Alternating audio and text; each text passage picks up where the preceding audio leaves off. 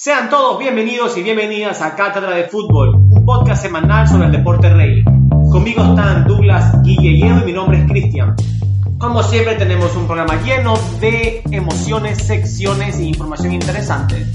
Hoy queremos mandar saludos a nuestra gente de Colombia y a Marcelo Salas que nos contactó por Instagram con un comentario muy interesante. Sin más que decir, no perdemos el tiempo, la cátedra está aquí, vámonos. Palacio Calerio Calerio no. Caleri, Caleri, Caleri, Caleri, Caleri, Cantaro, Cantaro, Cantaro, Cantaro, Cantaro, Cantaro, Cantaro, Cantaro, Cantaro, Cantaro, Cantaro, Cantaro, Cantaro, Cantaro, Cantaro, Cantaro, Cantaro, de de.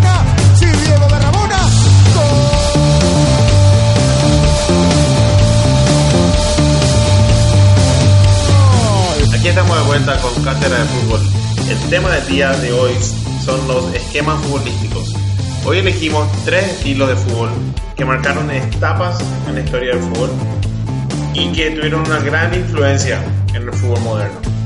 Estas tres, estos tres esquemas son el catenaccio italiano, el fútbol total, originado en, Ingla- en Holanda, De los tulipanes, Sí. como dijo Marcelo. sí, y el juego bonito, característico de Brasil. Y aquí estamos con Douglas, ¿cómo estás? ¿Todo bien? Bien, bien, acá todos listos para el, el tema. ¿Estudiaron el tema, Eduardo? ¿Estudiaste hoy? No, pero claro que sí, sí. Listo, ¿y Cristian preparado? No mucho, pero vamos a ver cómo sale. Dale, antes de empezar, vamos a las secciones ah, semanales. Empezamos con Hoy en la Historia. Cristian, Bueno, el 5 de abril de 1925, el fútbol introduce lo que hoy se conoce como el fuera de juego moderno. Esto ocurre por primera vez en la liga inglesa, inglesa y como resultado hubo un, un- un incremento en el número de goles. ¿Cuál fue el cambio? Bueno, en la regla antigua, ah, entre el jugador que recibía el balón y la línea final, la línea de fondo, tenían que haber tres jugadores por lo menos. Después del cambio, este número se redujo a dos.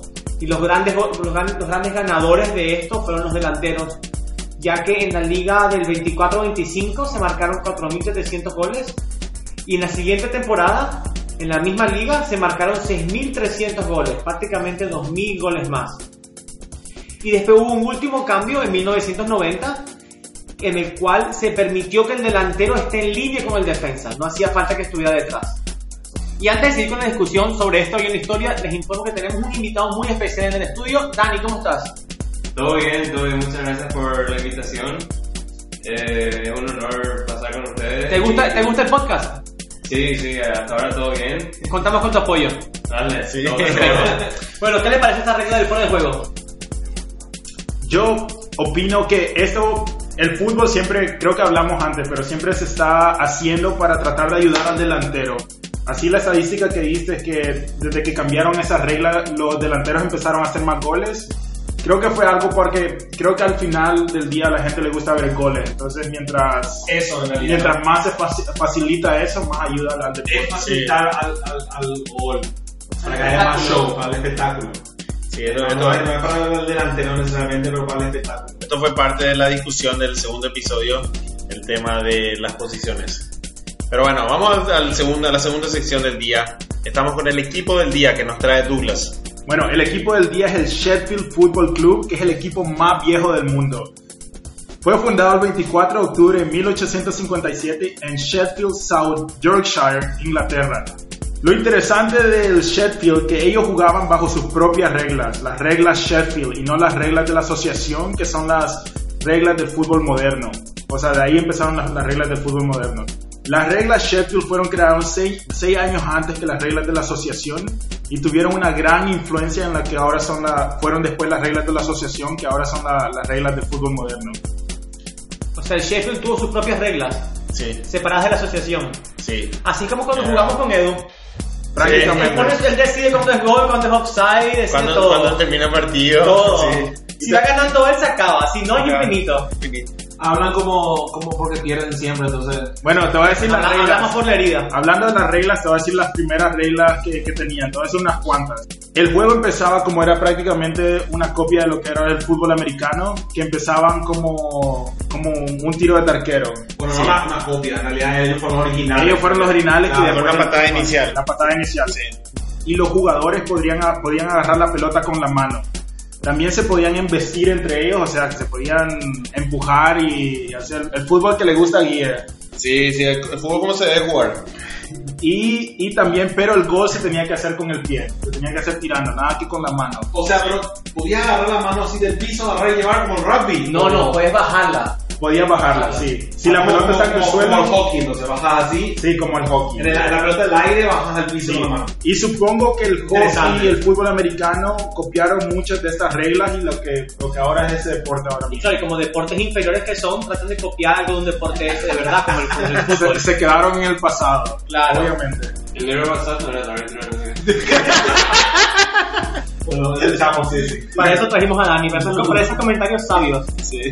Bueno, pero bien. ahora mismo el Sheffield todavía sigue, en la- todavía sigue jugando fútbol, pero está en la octava división del fútbol inglés en, en la Northern Premier League, Division 1 del, del sur de Inglaterra. O sea que está todavía jugando, pero muy, muy abajo. Pero si vos Sí, creaste, si sos el equipo más viejo de la historia, no importa dónde jugues, ya estás en la historia. Claro.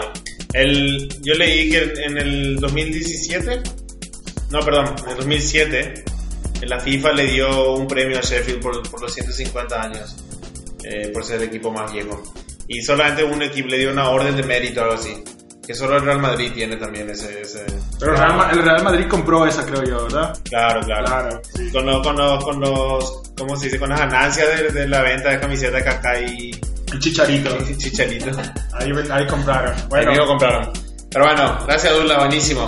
Muy interesante esa sección. Ahora vamos con el juego de la semana que nos trae Edu. Bueno, me encanta que el juego de la semana ahora, después de esos comentarios que tiraban ustedes tres, eh, es el la goleada del Real Madrid a la Juve, que, que fue un partido histórico por lo que Cristiano, lo que Cristiano Ronaldo sigue representando a este fútbol. Eh, Douglas está mirando cada vez más y más a este jugador.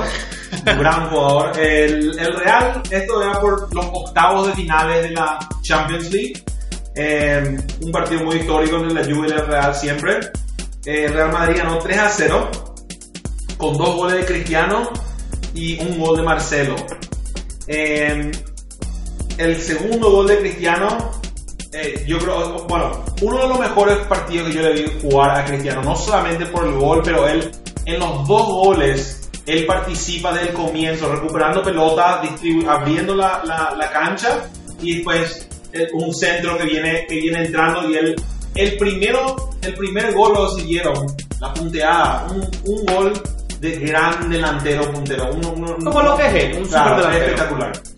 El segundo gol, una chilena que si es que no lo viste ahora mismo, no, no está escuchando este podcast. Porque no son un- un- un Yo leí que para el momento que su pie impacta el balón, error de 3 metros era. Sí, Dos metros y medio. Dos metros y medio. fue algo de, fue algo de supercampeones. Más alto que el, que el travesaño. Pues, Claro.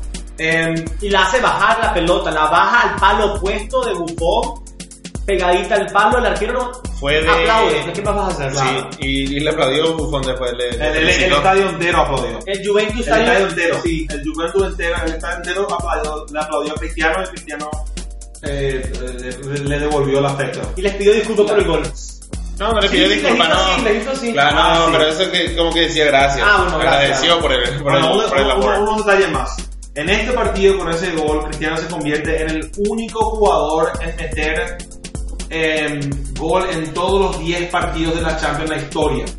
Único jugador que metió O sea, en toda la ronda, en toda la En ronda, ronda, todos los partidos ha echado goles. ha echado goles. Y, y yo no creo que pare. El único. No, ahora, ahora, ahora está en su mejor nivel. Otro detalle interesante que salió de esto fue que entre los equipos que metieron más goles en la Champions, Cristiano Ronaldo solo estaría décimo rankeado. Es Increíble. impresionante. Que- sí.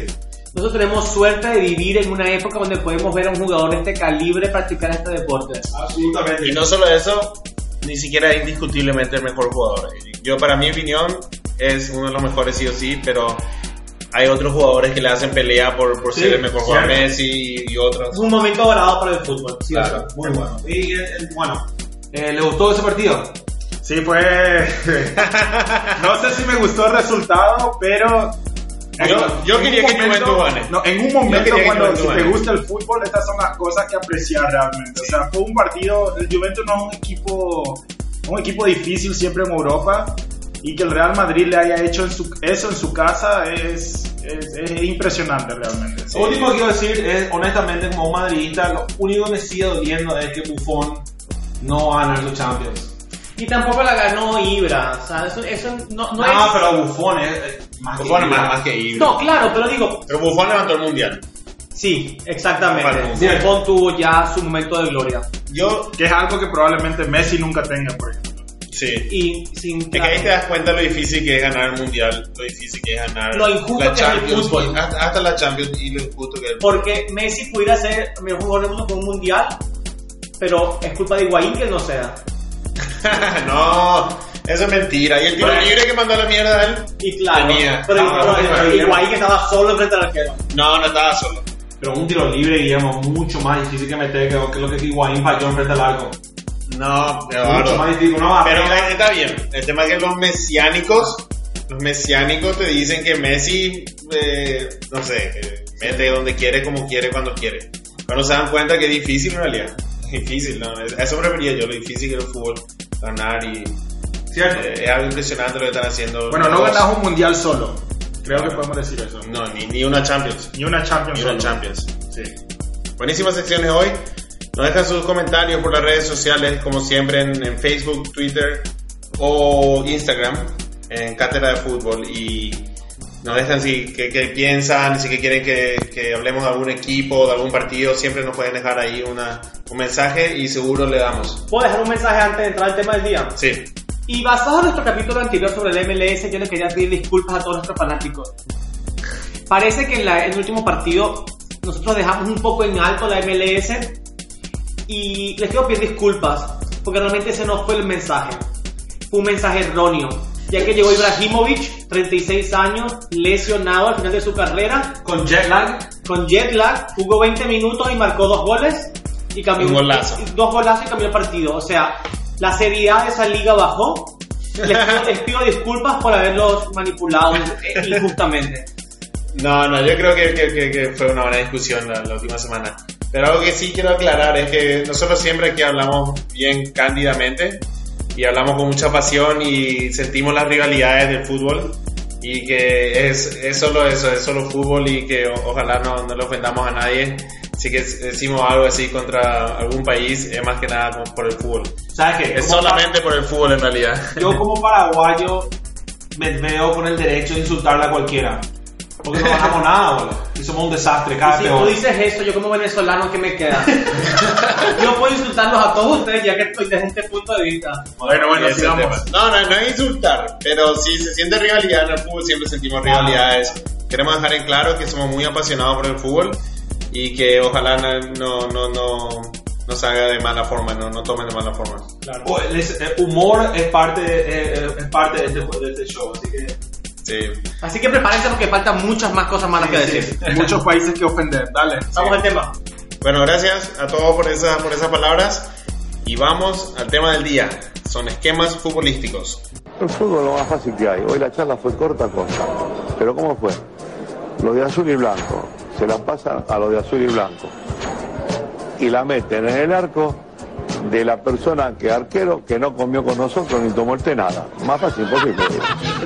Estamos de vuelta con el tema del día, los esquemas futbolísticos. Como dijimos, vamos a hablar de tres esquemas: el catenaccio italiano, el fútbol total y el yogo bonito. Elegimos estos tres esquemas porque cubren todo el, el espectro futbolístico, Eh, desde, desde el aspecto defensivo a lo más ofensivo y creativo del yogo bonito. Eh, a mí me, gusta mucho hablar de sistemas futbolísticos y especialmente de estos tres, porque hoy en día todos los grandes equipos juegan una versión, una adaptación, una evolución de estos esquemas o una mezcla a veces, ¿verdad? Y vamos a empezar con el catenaccio, el catenaccio italiano. El catenaccio fue originalmente creado en Suiza en los años 30 por un austriaco, Karl Rappan. Pero lo que hoy conocemos más que nada como el catenaccio fue creado en Italia o adaptado en Italia por Nereo Rocco, que era el, el director técnico de un equipo muy humilde, el Triestina, pero que en la temporada 47-48 con el Catenaccio terminó segundo en la Serie A, algo que, que fue un, un logro muy, uno de los logros más grandes de este equipo. ¿Se podrá más o menos comparar a lo que logró el Leicester en la liga inglesa? Sí, yo creo que más, yo creo que más. Pero bueno, El Catenaccio fue, sí, siguió creciendo en el fútbol italiano y en los 60 dio su primer impacto en el fútbol mundial. En el Milán, los dos equipos, el Milán y el Inter, desde el 63 al 65 ganaron todo. Ganaron la Copa, en Italia ganaron eh, la Liga, la Serie A, pero también el Milán ganó en el 63 la Copa de Campeones, 64 y el 65 el Inter gana la Copa de Campeones y creo que los dos salieron campeones del mundo también, ganando los Sí. equipos sudamericanos. Ese era el gran Inter de Lenio Rueda. Ocupando el sistema del Catenaccio. El Catenaccio. Y o sea que un gran sistema, sí o sí, desde, desde el comienzo tuvo muchos éxitos. Bueno, pero definiste el, el catenaccio. ¿Qué es el catenaccio? Y de eso vamos a hablar ahora. Las características del catenaccio. El catenaccio, la, la- la característica principal es la presencia del líbero. El líbero es el defensa que se para solo, libre, ¿verdad? Y en el- Detrás de en la el línea defensiva. líbero. Sí, en el líbero viene la palabra libre de- en italiano. Atrás de la línea defensiva. El último hombre, lo que decimos el último hombre, hombre. sí, también se le conoce. El- el- la defensa marcaba generalmente hombre a hombre cuando eso, y el líbero se quedaba solo para apoyar a la marca, doble marca. Am, sí, para apoyar en la, la doble marca, una presión, o para cubrirle a un jugador que por ahí se queda fuera de, fuera de lugar. Y la- la- las, mira, las formaciones que, que generalmente son de Catenacho es el 1, el líbero, 3, 3, 3. ¿Verdad? O con variaciones también de 1, 4, 4, 1. Eso sería Paraguay, por ejemplo. Espectacular. Sí, es de Paraguay en la Copa América. Pero bueno. O sea, yo estaba pensando cuando nos 1, 4, avisaste, 3, 2 también. cuando nos avisaste de, de ese 1441. Es un, es un sistema que a mí me gustaría mucho probar algún día. Con 5 defensas. Pero no son cinco defensas realmente, porque tienes extremos que van al ataque. Ese, ese se convierte en un 1-3, 4, un 1-3-5-1 al final. Sí, pero no tanto. Te, te doy, te doy este, este tema. Vamos a ir a la parte. ¿Cómo se atacaba? El Catenacho era una fórmula defensiva. El ataque era casi exclusivamente contra golpes. O sea que en realidad no. Un defensa no, no subía generalmente a apoyar. Era a tirar el pase largo a que, a que, hagan- a que los delanteros resuelvan. Eh, y generalmente los técnicos dependían de un arquerazo y 8 o 9 jugadores defensivos. Y básicamente no tienes que tener un medio campo Bueno, pero-. Tengo una pregunta. Sí. Me pueden responder. Eh, eh, ese era- esa era la, la intención, que los 8 o 9 jugadores se concentren más en la, en la defensa. Sí, en presionar. Bueno, pero obviamente estos tres esquemas están desarrollando un híbrido juego ¿verdad? que vos ves ahora mismo con el Real Madrid o con la, con la Juve mismo. Pero en más, más en el caso del Real, que 1-4-4-1 es prácticamente lo que el Real Madrid juega hoy en día. ¿Quién sería el libero? el libro sería Sergio Ramos. Él se queda atrás. Porque el resto de los jugadores, eh, pero, es- eh, pero yo creo que está más concentrado en el medio campo eh, que en la defensa. O sea, por eso estaba preguntando Subió la línea. Eso mismo. O sea, sí. pero, pero este, este, este, el, el que fundó, el que creó esto, la intención era totalmente defender y presionar. Totalmente. Bueno, yo quiero decir algo, sin faltarle el respeto a Suiza, quien creó esto fue un suizo. Y yo creo que cuando vos sos suizo y tenés, vos estás jugando contra otros equipos que tal vez en ese momento eran No, fue un más... austriaco en Suiza. En el fútbol suizo, sí. Ah, bueno, pero lo que te iba a decir era cuando tenés, tal vez no tenías las armas para tratar de atacar, tal vez la estrategia era tratar de defender mejor y después contraatacar. Lo otro que me, me pareció interesante es que el 1-3-3 era todavía muy, muy atacante. O sea, tres mediocampistas y tres delanteros significa que querías atacar un poco. Pero ahí yo iba a dudas, ¿verdad? O sea, El fútbol ha cambiado. Y, en, y en este catenacho, ¿ellos quieren la pelota o no quieren la pelota? ¿Cómo, cómo se Es- transicionan de la defensa al ataque? Según entendí lo que dijo Guille es a buscar el contragolpe, quiere decir pelotazos, pases O largos. sea que ellos no quieren la pelota, ellos quieren... Es al más buen fútbol paraguayo ahora. Y quieren recuperarla lo más rápido posible, pero apenas la tengan, perderla. Vamos Paraguay, carajo. Mira, yo te iba a decir, de- para seguir la discusión, les, les cuento los equipos que, que triunfaron con el Catenacho. Ya dije el Milán y el Inter. Italia, campeona de Europa y del- en el 68 y del mundo en el 82 con un buen Catenacho. Y yo creo que en 2006 todavía jugaban un- un- Ba- mu- muy- bastante defensivo. Bastante. Pero, pero tenían un buen medio campo cuando eso. Y bueno, que, armaba mucho era un medio campo defensivo. Sí, era un, un tipo de catenacho, ya más una evolución. Pero ahí tenían el libero que era Canavaro en el 2006, Sí, bueno, que era uno de los mejores. eh.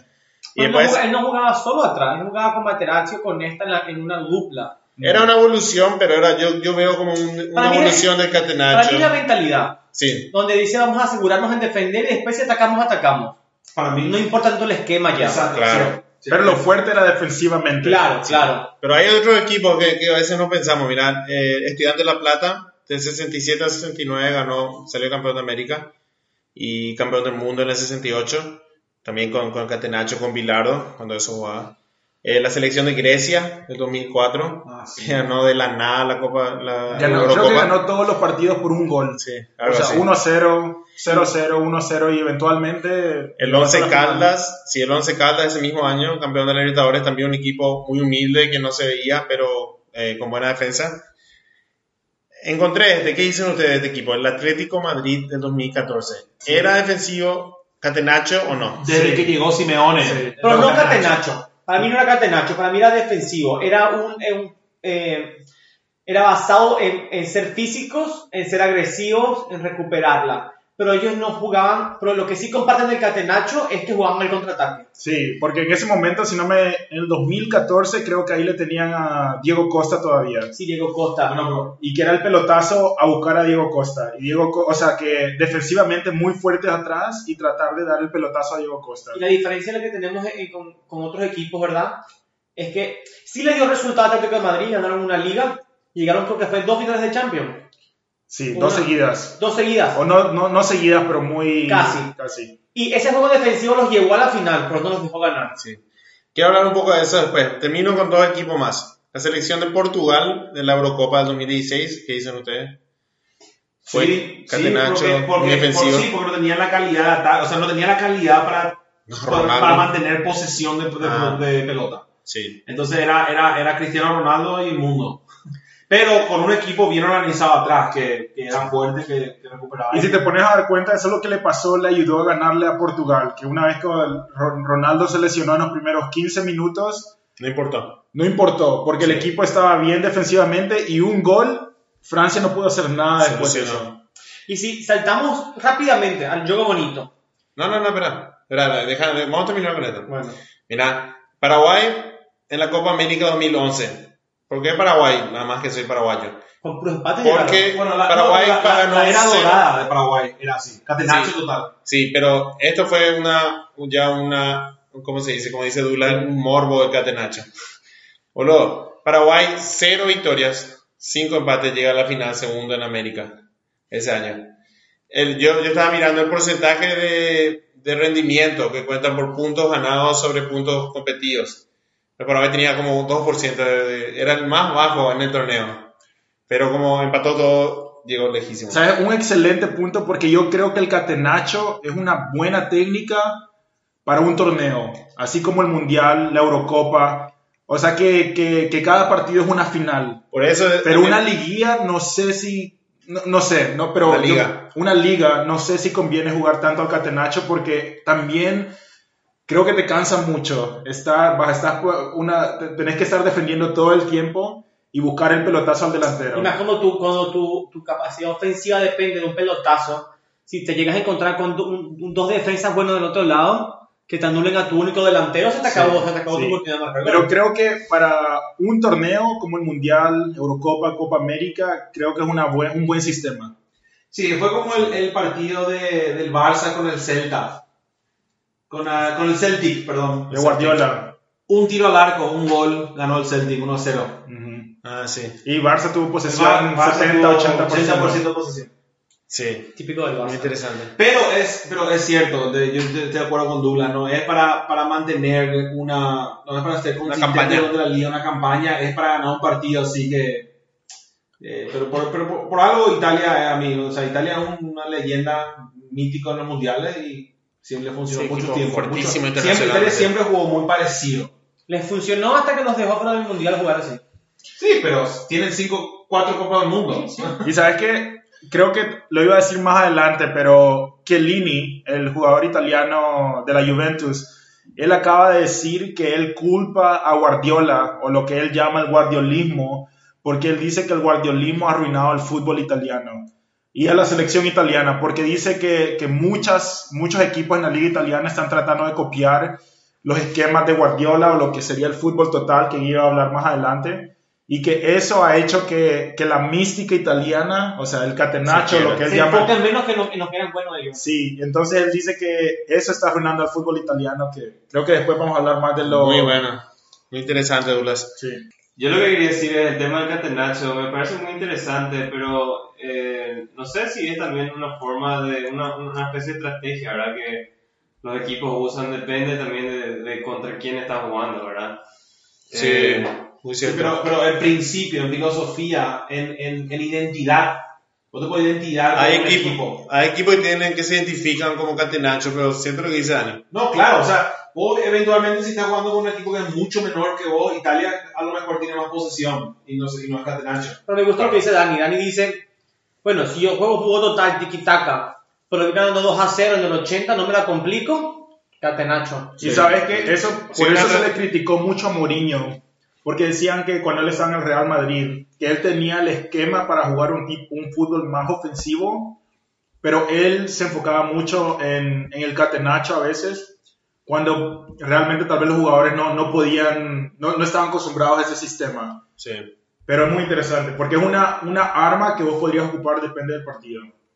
Buenísimo, buenísimo. El próximo esquema, el fútbol total. Fútbol total es una evolución en realidad de la selección del fútbol que jugaba la selección húngara en los años 50, que es selección con Puskas y otros más. Esta selección de, de Hungría salió campeón olímpico en el 52 y subcampeón del mundo en el Suiza 54. Que es muy interesante porque todo el mundo cree que esa selección que jugó la final contra Alemania era mejor que Alemania en, en en términos de calidad y de los pases, de la habilidad de hacer pases cortos y, y mantener posición. Pero ese día, en, en ese, ese día, esa noche anterior creo, en la cancha hubo una lluvia torrencial, la cancha amaneció embarrada, entonces los húngaros no podían jugar su fútbol de toque, no podían jugar su fútbol de posesión. Entonces, lo- lo- y los alemanes que jugaban más físico, ganaron esa final y campeones del mundo. Interesantísimo. Eso es lo que no pasa hoy en día. Eso Messi ni, ni Cristiano no tienen que lidiar con cancha embarrada. No. Bueno, pero Pero eso es bueno en el fútbol, no es malo. No, a mí me gusta, no, a mí me gusta el barro. Me gusta. Lo que, sí, lo que porque- pagas en el cuarto es problema tuyo, Guillermo. Eh, no, y le gusta porque se nos barre con todo a nosotros. No, Guillermo, yo yo desacuerdo. Yo creo que en España justamente hay veces que, que, el- que el Real y el Barça se vienen a, a jugar con, Unos potreros. con los... Nunca, nunca. Guillermo, no, no, no. Hay, hay equipos, hay, hay canchas chicas, chicas, y luego las casas afuera. Sí, le beso, pero el pasto es una No, No, mentira. no me Le dejan los aspersores prendidos toda la noche para, para tener el Barça. cierto. No, anda, una es- técnica. Es más, Me es encanta. es más- Pero bueno, ahí hay- seguimos. Además hay una, hay una foto en, en Turín, en el partido de la Juve, en, el cor- en, en un área del corner, en todo amarrado. Muy bueno. Este esquema fue perfeccionado más tarde por Rinus Michels, o Michels, del Ajax holandés. Y aquí es donde crece lo que hoy conocemos como el fútbol total. La característica del fútbol total es que los jugadores se mueven, no tienen una posición, ¿verdad? no tienen una posición fija, se mueven fuera de su posición y son eh, relevados por, por otro compañero. En, en realidad en, en el, en el Instagram subimos una muy buena imagen donde se, se, se ve claramente cuál es el relevo. Es como una cinta o como un círculo. Los jugadores van, van circulando alrededor del campo. En, en su lado del campo, pero van circulando. Entonces el número 9 puede quedar de último hombre en cualquier momento. Básicamente, eh, ya en- se entrenó, se practicó y cada quien sabe a quién cubrir. Eso mismo. Apenas se, se abre un espacio en el campo, alguien ya se sabe quién va a ir a esa posición. Esa es la primera característica, lo que más le, le- le identifica al fútbol total. Luego tenemos la posición del balón y los pases cortos y presión sobre el rival en todo momento, ¿verdad? Como los jugadores están toda la hora moviendo, ¿verdad? El, el- el jugador no, tiene, no está pensando en cubrir su zona, ¿verdad? O salir de posición, sino que él, él- él le presiona al rival y sabe que alguien lo va a cubrir. Do- dos comentarios. Debe ser físicamente extenuante jugar fútbol total. Y- increíble. Y por, por eso no hay muchos equipos que en realidad juegan fútbol total o jugaron fútbol total. Y, y dos, para el equipo rival, a menos que marques por zona, no te funciona marcar a, a- a hombre a hombre, porque no, no- cualquiera puede venir a una posición. Sí. Entonces estás obligado a marcar por zona. y eso le confundía a los equipos rivales al comienzo, porque ellos veían el, el número 4 que, que de repente estaba, te estaba atacando y el 9 que estaba allá. Pero Y vos le hay- tenías que marcar al 9. así de. Así de. de, Sí. Yo hablé con el... Con de el mucho. O sea, así, así cambiaban las posiciones. Sí. Era to- totalmente eh, Una una, una cir- una circulación no a través del campo. de Instagram, ¿verdad? Sí, ¿qué Totalmente. O sea que no es Sí. No, no, el arquero era el único que no cambiaba. Pero el arquero tenía el número 8. Cuando eso los, los jugadores se le identificaban mucho por número. Ocho goles le metían. No, no, qué puta, dos, campeón de Europa y dos veces campeones los, los holandeses. Bueno, dos veces subcampeones del mundo. Pero deje- déjeme terminar. Y una triangulación bien fluida de pases cortos para llegar hasta el arco. Como dijo Cristian, esto era totalmente extenuante para los jugadores y, ne- y necesitaba en realidad tener jugadores que, que estén totalmente eh, entrenados y, y ya, ¿cómo se dice? C- casi lavado el cerebro para jugar de esta forma. No, no había otra forma.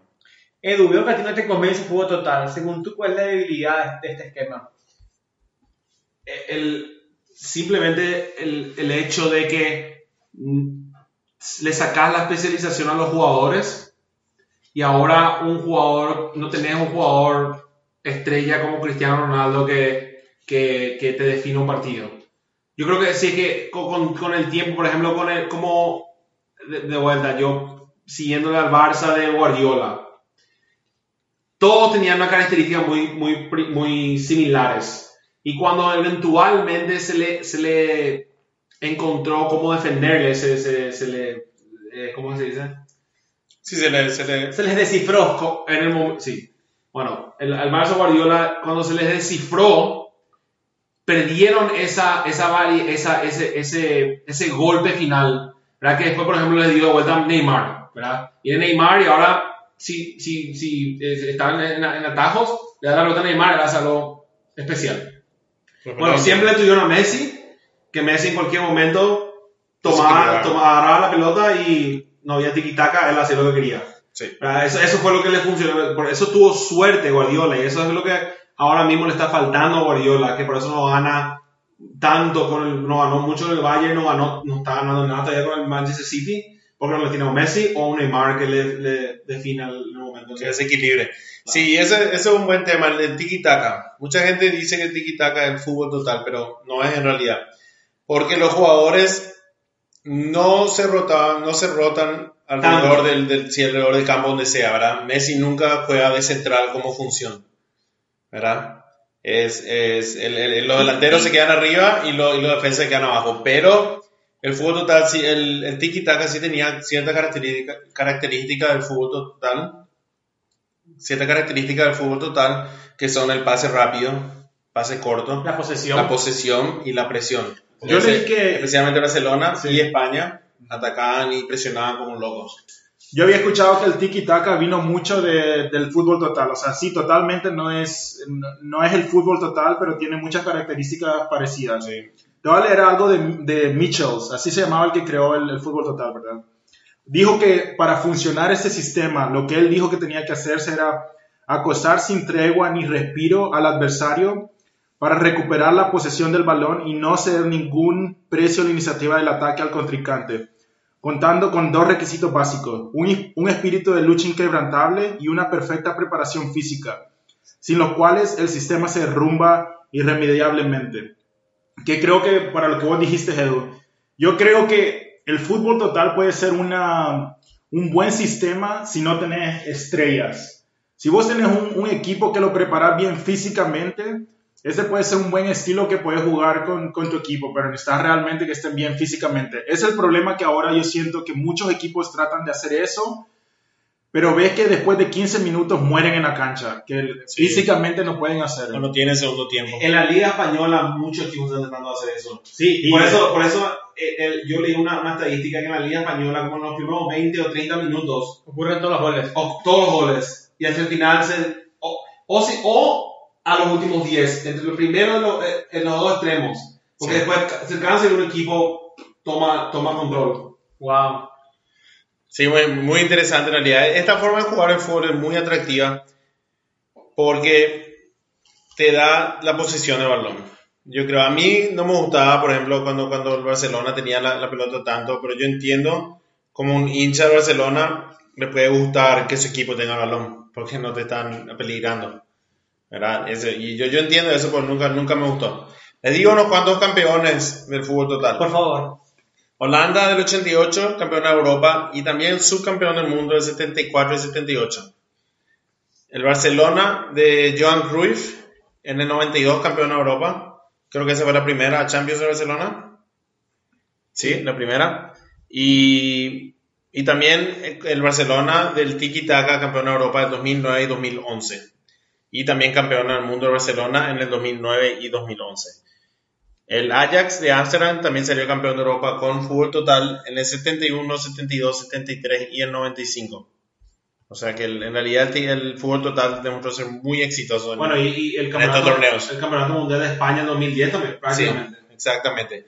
Ahora, hay gente que dice que Bielsa trajo un estilo de, de fútbol total a Chile, que, que luego culminó en la, una Copa América y una Copa América Centenario de Chile en el, en el, en, en el 2015 y 16. Que ya no fue con Bielsa, pero que Bielsa, la gente dice que Bielsa construyó ese No fue San Básicamente un, mismo equipo era. Sí. Pero ustedes dicen que jugaba eh, fútbol total en Chile. no, fútbol total no. No, No. Tiki-taka por haber jugado, pero fútbol total no se juega desde, desde los Claro, no, eh, bueno, a eso me refiero. Una, una evolución del fútbol total. Yo creo que Chile, no, no, yo no, ni eso. Yo creo que Chile tenía un, tenía, se entendía demasiado bien como equipo, pero habían claros defensores, claros delanteros, claros mediocampistas. No, pero tenía una gran presión arriba. Yo creo que sí era un No, poco... pero eso, pero eso era una característica como equipo que presionaba alto, pero, pero no es como que los defensores eran atacantes. Algo que los defensores eran lentos y grandes, yo me acuerdo de eso. No, pero tenían laterales derechos. Los laterales subían mucho. Yo estoy de acuerdo con Eduardo. Sí, Llevarlo al extremo de decir que ellos practicaban una variante de fútbol total es exigirle demasiado. sí. Yo creo que era, era un programa. Era más una suma, una suma de sus habilidades de sus jugadores. Yo creo que sí, era un buen, un, equipazo que lástima, no sé cómo no terminaron el mundial ahora. Sí. ¿Sabes? Yo te quería decir algo del fútbol total. Sí. ¿Ustedes se acuerdan de... ¿Saben quién es Van Marwijk? Van Marwijk. No. No. Fue el entrenador de Holanda que lo llevó, que, que llevó a Holanda otra vez a competir, llegar a la final contra España en el 2010. Ajá. Pero en Holanda, nadie, o sea, sí lo respetan, pero nadie se acuerda de él, aunque lo llevó al Mundial, porque dicen que el fútbol que cuando Holanda llegó a la final contra Sudáfrica era un fútbol que no era su identidad. Contra España. Contra. España, contra España, porque ellos dicen que lo- los holandeses jugaban el fútbol total antes y les gusta ese juego para su selección. Y, y ahora que llegaron jugando, ah, en el 2010 llegaron a la final con otro fútbol, ellos no, no dicen que realmente no era su identidad esa. Ellos, ellos les gustaba la identidad del fútbol total, que, que la que jugó en el, la que Guille dijo todo lo que, que pudieron hacer hace, hace años antes. Sí. Es interesante. Y vamos a hablar otra vez con el juego bonito de cómo algunas selecciones que, son muy exitosas o que tienen una identidad muy fuerte de juego. Luego, cuando, cuando la selección no juega con esa identidad, a los, a, lo- a los, a los hinchas no les gusta. El Brasil del 94, a muchos hinchas brasileros, a muchos brasileros no les gustaba porque, a pesar de ser campeón del mundo, porque decían que no jugaban un, un juego bonito. Bueno, por último, vamos a hablar del juego bonito. Elegí esta, esta, este estilo de juego. no es en realidad un esquema, no es una forma de jugar, pero es un, un estilo, Una identidad. una identidad en realidad, sí. La principal característica es la creatividad y movimientos rítmicos, movimientos casi acrobáticos en la cancha. Como por ejemplo, Un bailecito, un bailecito ahí en la cancha. Y ponerle a Neymar, ponerle a Ronaldinho, ponerle a los brasileros. casi Obviamente un los máximos- Una gambeta. Sí, los máximos exponentes. de Nilsson en su tiempo. Lo Lo único que quiero decir del juego bonito es lo que decía el investigador social brasilero Gilberto Freire. Él decía, nuestro estilo de fútbol parece contrastar con el europeo. Nuestros pases, nuestros trucos están relacionados con el baile, con la capoeira. Y eso es lo que marca el estilo brasileño de fútbol, que dulcifica el juego que inventaron los ingleses. A mí, para mí el juego bonito es casi como el, el- el alma creativa del fútbol, Hoy en día mucha gente dice que no existe más yo bonito, pero para mí que sí, o sea, el yo bonito se cambió mucho con la profesionalización del fútbol. Porque si vos mirás los grandes exponentes del yo bonito, de brasileros, todos eran gente que le gustaba mucho la farra, la, la farra, la fiesta, la bebida, el baile. Eso es lo que ellos querían hacer. Hasta Ronaldinho, ¿verdad? Él, él quería tomarse vacaciones para irse a Romario. Romario. Querían tomar vacaciones para irse a- a- a- al, al Carnaval de Río. Y esto era algo muy importante en su identidad personal. Pero yo creo que yo bonito básicamente se profesionalizó, ¿verdad?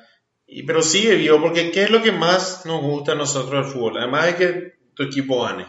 Pero si mirando un partido cualquiera de fútbol, lo mejor es ver algo increíble. Es que el jugador, y ni siquiera se basa en el resultado final, y a veces ni siquiera en el gol, sino que se, se, se, se, se reduce el fútbol al, al movimiento del jugador. Y nosotros como, como hinchas de fútbol eh, nos deleitamos en, en estos movimientos, trucos, cuando, qué, qué sé yo, cuando hacer hacen un cosas caño, inesperadas. hacer un caño, una gambeta, una finta, algo Eso así. mismo, eso mismo. ¿Y ustedes qué piensan de yo bonito? ¿A ustedes les gusta? O sea, ¿qué, qué piensan Es ustedes primero? necesario.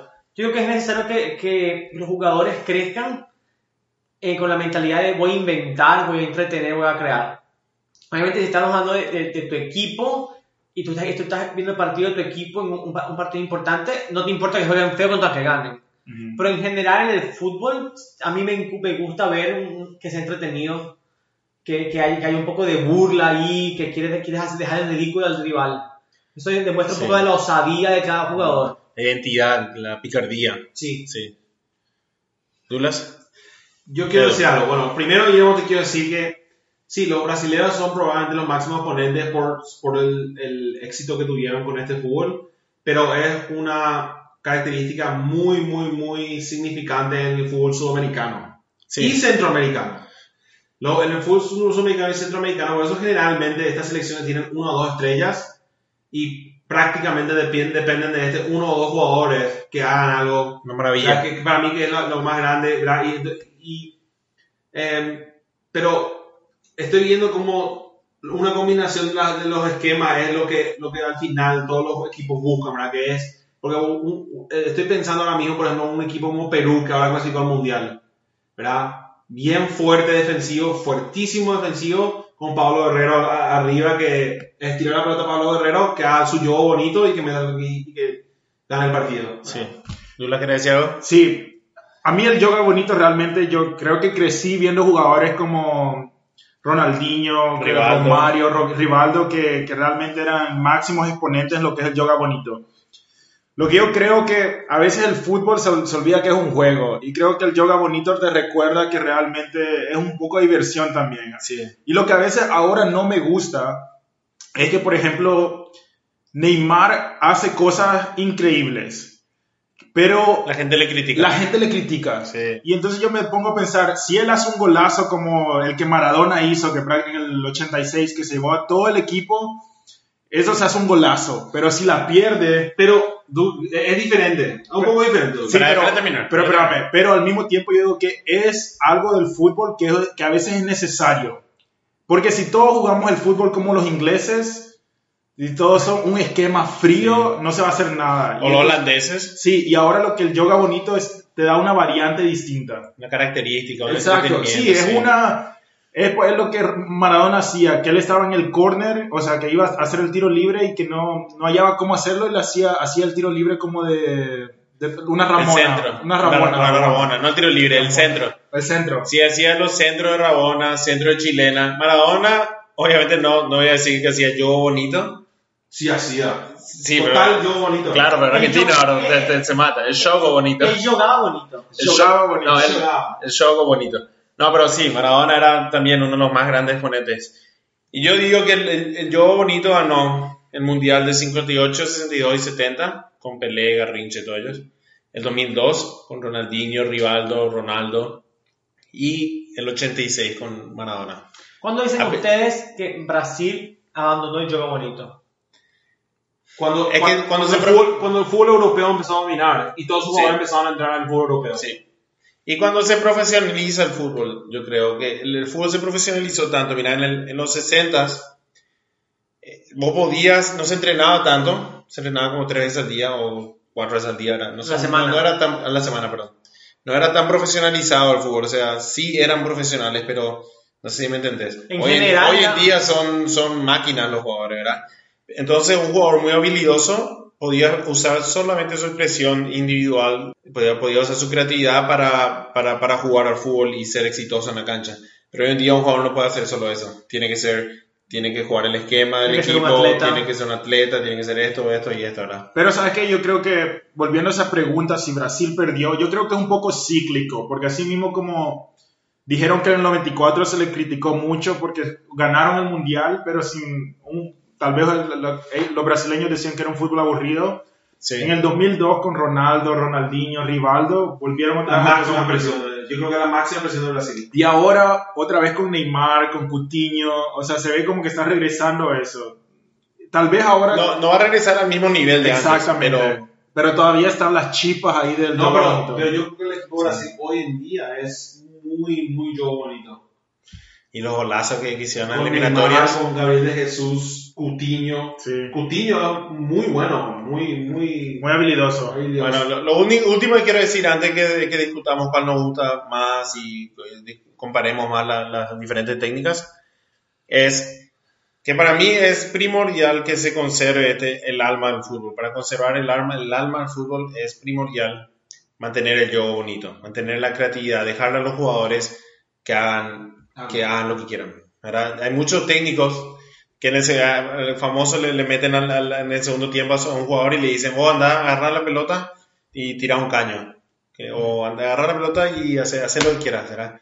Y yo creo que eso es primordial. Le dan libertad. le dan libertad de, de juego y hay, hay que mantener eso. Cuando más se profesionaliza el fútbol, más hay que enfocarnos Eso en, en- eso, en esos jugadores que, que tienen ese, esa, esa, esa chispa, que tienen esa, picardía. esa picardía. En eso, en eso está fallando Guardiola, yo creo.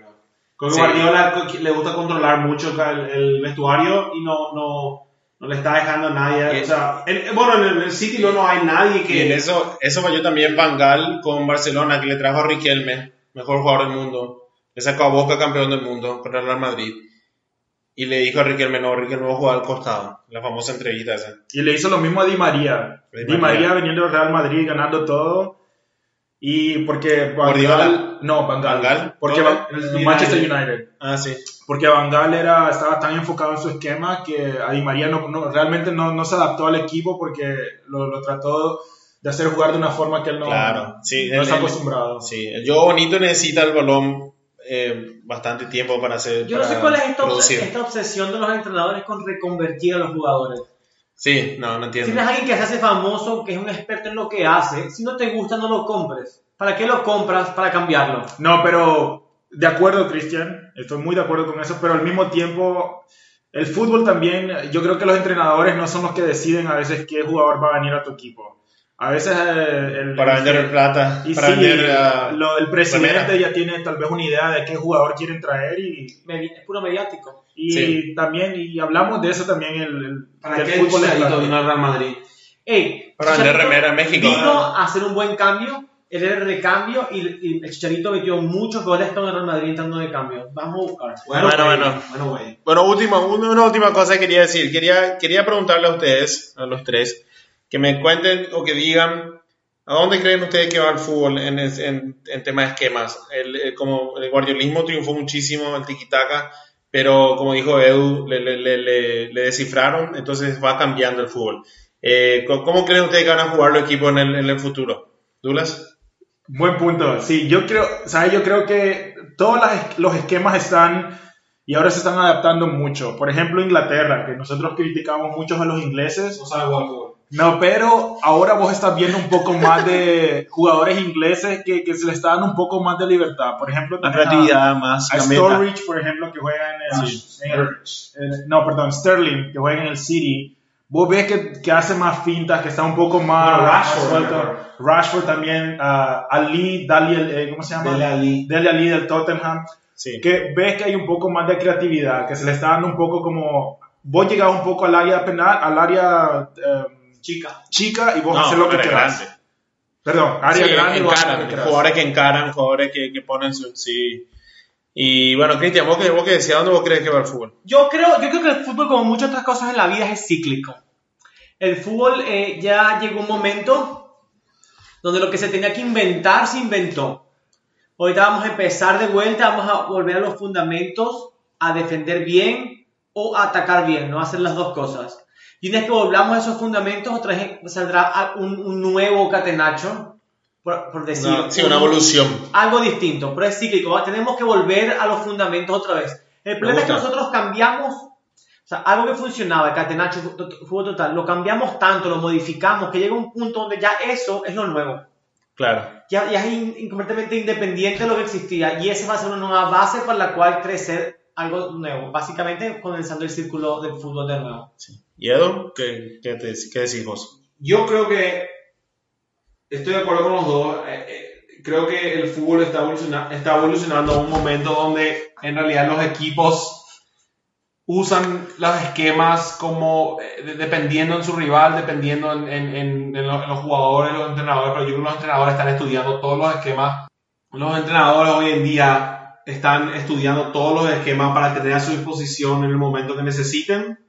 Pero, neces- pero creo que esto es importante, creo que tienen que tener una identidad, eso es importante, tienen que tener una, una, una filosofía que ellos crean y especializarse en eso, lo que sea lo que sea. A mí me gustan todos los esquemas, yo, yo respeto Sí. todos los esquemas, es- todos son parte del fútbol, y, eh, pero eso, eso, eso para mí es lo más importante, eso es lo que yo le respeto a Guardiola, Ese es un, que él, él, él busca eso y siempre va a buscar eso y está bien, está bien. Pero, y, y es un problema que está teniendo San Paoli, decís vos, que no tiene identidad su selección. No tiene, es algo que, le- lo que haga Messi. Es, sin Messi no, no hace nada, sin, sin maravilla de es jugadores no hace nada. Es muy difícil darle, darle una culpa a lo que está pasando en la selección argentina. La Ah, selección argentina es, tiene problemas ¿verdad? Desde, que... Arriba, desde la, Mucho desde la directiva hasta... Sí, tiene, la- es, es, hay, hay- o sea que hay mucho problema con la media también, que, que le- los jugadores y todo, todo el ambiente detrás de la selección argentina, yo Es creo muy que está tóxico. afectando mucho, muy Sí. tóxico. Entonces, eh, porque San Paoli es un buen entrenador. Y él tiene una identidad. Tiene. Tuvo una identidad con Sevilla. Pero, po- bueno, sí. Eh, Eh, quería saber tu opinión. honestamente, Eso es todo lo que quería saber. no, no, eh, no es eso malo de San Paoli. Bueno, Buenísimo, me, me, me encantó la opinión de hoy, muchachos. Eh, Algo más. Otra vez, la, la, la, la, eh, táctica del fútbol es, eh, me- nos fascina a todos y, y creo que va a seguir creciendo, como, como te dice, va a seguir evolucionando y vamos a seguir estudiando todo esto. Eh, ¿Alguien quiere decir algo más? ¿Quieren seguir? Yo quiero decir algo. Estaba leyendo un artículo en mi Facebook puse. No lo voy a decir cuál es mi Facebook personal. Yo no, yo no te sigo igual a ti. Bueno, escúchame. Entonces poner el de cátedra, boludo. Diego Maradona, en el, en el 89 creo que fue Diego, 89, sí. Le ofrecieron ya a él, los americanos, 5 una vez- kilos de cocaína. No, no, no. Un avión de cocaína. Cien- el próximo avión. Maradona hubiera sido el primer pase de 100 millones de dólares. Ah, yo leí, leí, leí. Los americanos le ofrecieron 100 millones de dólares a, a Maradona para que venga, para, para esto va, va con el episodio anterior, ¿eh? Para Para, que- que, para, que, para que venga como Pelé vino A promocionar la a- a MLS. promocionar la En el MLS. 89. Que Guillermo, ¿cuánto dijiste que era el, el- el- 230 millones de dólares ¿Y qué en, dijo hoy- en dólares de hoy. Maradona dijo no. No, Ni drogado. En el 89 no había ni siquiera liga en Estados Unidos. O sea, supongo que era el proyecto. Ella, él iba a ser la cara del, del mundial, como supongo que, que Beckham fue. Pero Sí. le, le dijo no, le dijo no. Está bien, muy bien, muy bien. Pero por eso yo le, yo le respeto muchísimo a Diego Maradona. Yo no. Muchísimo. Por razones No. personales no lo respeto. ¿Qué Ah. te hizo? No, no puedo decir. No, yo- Aquí se vino a hablar de fútbol. No, como futbolista es... um, Dentro, dentro del campo, probablemente es el mejor de la historia. Y, y tenía su, pero su liderazgo, o sea, todos los jugadores de la selección argentina, de Boca, de Nápoles, te van a decir que como líder era el tipo impresionante, Claro, increíble. Para una previa para el próximo episodio, para mí Maradona en talento natural, simplemente el mejor jugador de la historia, en talento natural. ¿Sabes? Quiero hablar algo rápidamente. Yo le estaba co- comentando a Cristian hace dos días sobre Neymar, que me parece súper interesante. Y esto, creo que nosotros todos estamos de acuerdo que es muy difícil comparar a jugadores, pero me parece muy interesante. Yo todavía no entiendo el, el movimiento que Neymar hizo al PSG, porque al final de esta temporada nosotros seguimos hablando de Ronaldo y Messi siendo los mejores del mundo. Y Neymar se ha quedado, yo, yo digo que se ha quedado un poco atrás. en- Ne- Ne- Neymar pensó que y- En su desarrollo. sí, Neymar pensó que y- y- yéndose al, al PSG, él se iba a convertir en una estrella como es Messi, como es Cristiano. ¿Verdad? Él iba a ser la estrella dominante clara del equipo y ¿verdad? eso fue una- un- en parte lo que él quería, pero obviamente eso no es suficiente. O sea, la- las estrellas... No, y con, respecto a Francia, tú no vas a hacer eso y te vas a ir a... Si quieres hacer eso, no te vas a Francia, te vas a Inglaterra si acaso. Bueno, pero, Sí. pero O hasta ¿por, Italia. por qué? Porque por la liga. Claro. Pero España no es tan competitivo tampoco, Cristiano. No, pero mediáticamente una liga que se ve muchísimo más, se presta mucho más atención a la inglesa, a la italiana y la española. Sí. no, y si comparas a Ni los siquiera equipos... la semana. ahí- en, en ese, yo creo que en esa situación entró el dinero. Obvio, obvio. Él fue prácticamente, él quiso hacer lo que Maradona no quiso hacer yéndose a Estados Unidos, desarrollar una liga, pero él Sí. lo hizo yendo a Francia. Que vamos a ver qué, qué pasa con su desarrollo en los siguientes años. Bueno, la lesión se está desarrollando muy rápidamente, me dicen. Yo creo que Neymar está haciendo en realidad muy inteligente. Porque él se está cuidando antes del Mundial. ¿Qué más iba a hacer en Francia? Ya Pero ganó la liga. se lesionó. No, pero no se lesionó él. Por sí, se lesionó y. Eduardo, él está ahí en- con las garotas en el río. Y ahí se va a, ahí se va a lesionar la pelvis. él está entrenando bien. Claro, el- la, claro. la- la cintura va a estar con todo. Quiero, quiero un ratito. eh, Yo estoy un poco de acuerdo con Guillermo, pero también me parece una buena idea de que. Mucho más, Dani. Me parece una buena idea de que Neymar haya, haya pasado a Francia y. Y lo, y, Y lo hizo Brasil. Yendo a lo que dijo Douglas sobre lo que no quiso hacer Mara- Maradona, yo creo que faltan jugadores que quieran entrar en ligas no tan conocidas para promocionar el fútbol. Buenísimo. Para desarrollar el fútbol Buenísimo, Dani. vamos al caso que dijo Cristian, que el- en España es, es muy famoso el fútbol, todo el mundo conoce, pero, ¿Qué más vas a hacer ahí? pero ¿qué más va a hacer Sí. exactamente? Para seguir tu idea, les recomiendo a todos nuestros escuchas, escuchen el episodio número 8, MLS. Es muy interesante sobre ligas emergentes y cómo son ah, accesibles e interesantes para los jugadores del mundo. Pero, pero bueno, Me- lo me gusta, Dani. que fue una mierda. No, les bajé un poquito el ranking porque Ibrahimovic nos dejó en ridículo. Pues. Pero Dani, me-. Pero entonces, ¿por qué decís lo de estar yendo a China ahora mismo? Si tú a un extremo, Francia es todavía, ahora vos, vos No, te no, no, cierto. Es un extremo porque están haciendo por puro dinero, no por querer desarrollar una liga. Nadie se quiere desarrollar una liga en China ahora mismo. No, pero es lo mismo que... Volvamos, Francia- Es lo mismo. Vol- Sí, volvamos a lo que volvamos a lo que dijimos anteriormente, que no seamos acuérdense que todo esto de Neymar y, y- es plata también. Claro. Totalmente pero, pero, pero, pero, había, en, en la, esto es lo que Neymar da en su mente. En Francia, no, no, no puede decir que en Francia es que China, Douglas. No, no, no, bueno, obviamente, pero eso es lo que estoy en Francia, diciendo. pero en Europa un fútbol, un fútbol que, que es serio, ¿verdad? Que tiene fans, que, Y que va a jugar la Champions. Que va a jugar la Champions. Eso no tenés en China. No. En China te vas a jugar a, te vas a, a, a, a- A crecer 10 años los pulmones. Sí. Yo creo, bueno, que, que también Neymar al irse, se cuida ahora al irse a Brasil, se cuida, ya no, no, no arriesga su físico, y yo creo que va a llegar en buena forma. Este tipo no, no, no, no va a llegar fuera de ritmo al mundial. No, Va eso no, en- eso no dudo. Ritmo Neymar va a forma. entrenarse bien. Sí. Y que es algo que yo creo que tal vez Messi y Ronaldo tal vez deberían de hacer, porque ellos Eso, compiten, Maradona le dijo a van a Messi, competir hasta el último minuto, que quién sabe, una lesión al final y Sí. se acaba todo. no, el desgaste físico, una lesión en la fase de grupos, del, los dos ya están mayores, ¿verdad? Pero bueno, muchísimas gracias, muchas gracias Dani por estar hoy con nosotros. Eh, le queremos mandar saludos, eh, especialmente otra vez a nuestro amigo Marcelo, que nos dejó un buen comentario. Ojalá que En Instagram. le- en el Instagram, ojalá que le haya gustado este episodio. ¿Y a quién más? ¿A quién más? ¿Edu? Yo le quiero mandar un saludo a Delio Rosas de Easy Solutions. Él es mi contador, me hace los taxes, un, hace un trabajo espectacular. Un saludo, un abrazo y le recomiendo a todo el mundo. Bueno, ahí van los saludos. Les invito a que nos sigan en las redes sociales, Cátedra de Fútbol Podcast en Facebook y Cátedra de Fútbol en Instagram y Twitter. Eh, nos pueden enviar mensajes, nos pueden enviar opiniones o si quieren que hablemos de algo sobre alguien, eh, nos, nos envían el mensaje. También les quiero invitar a que escuchen el próximo episodio, va a ser nuestro décimo episodio y vamos a estar hablando sobre jugadores con la casaca número 10. Eh, muchísimas gracias, la cátedra se ha dado.